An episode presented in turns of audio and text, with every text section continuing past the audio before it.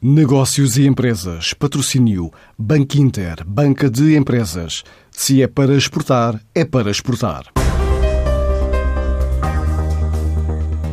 Com um fundo na ordem dos 10 milhões de euros, a Bind Venture Capital fez o primeiro de 20 investimentos que pretende realizar nos próximos anos, nas áreas do digital, da sustentabilidade, incluindo energias verdes e as ciências da vida.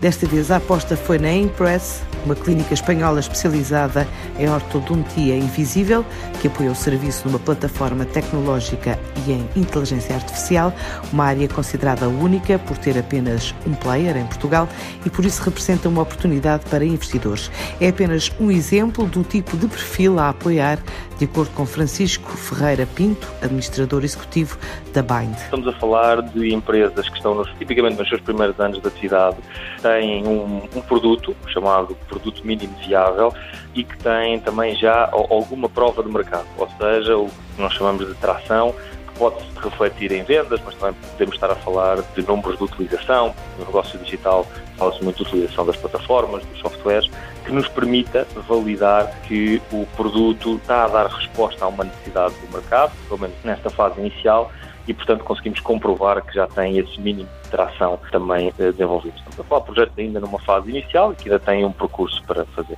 E com isto, eh, criando aqui as fórmulas, seguindo também os exemplos de, de mercados mais maduros e os mais conhecidos, para eh, atingir o sucesso e, e com isso continuar a levar estas empresas para o panorama global e com resultados eh, que sejam demonstrados. Uma forma de business angels e de apoiar novos negócios em Portugal e Espanha. Nós, nós lançámos este, eh, este fundo de, de 10 milhões, é um fundo para, para investir em, em startups tecnológicas das áreas de seed early stage, num setor de, de digital, uh, onde podemos investir quer nas empresas de B2B, portanto de venda a empresas ou B2C, de consumidor final, e também ou, alguma parte do, do, fundo vai ser dedicado a um setor que nós apelidamos de sustentabilidade, onde incluímos ciências da vida, energias limpas. O foco do fundo é para investir um, em empresas com ligação direta a Portugal e, e a Espanha e, portanto, no fundo, para apoiar uh, o, o, crescimento dos fundadores e dos negócios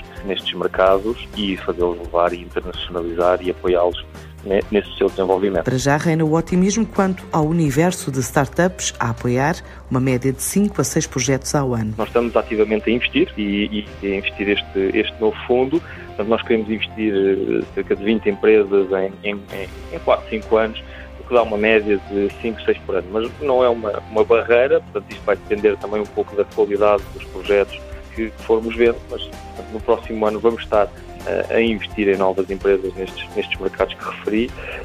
E, e, teremos também continuar a, a falar também com, com investidores e aumentar e aqui as ligações potenciais ao nosso foco. Esta é uma empresa que existe desde 2010, desde então gerou um portfólio de 32 projetos.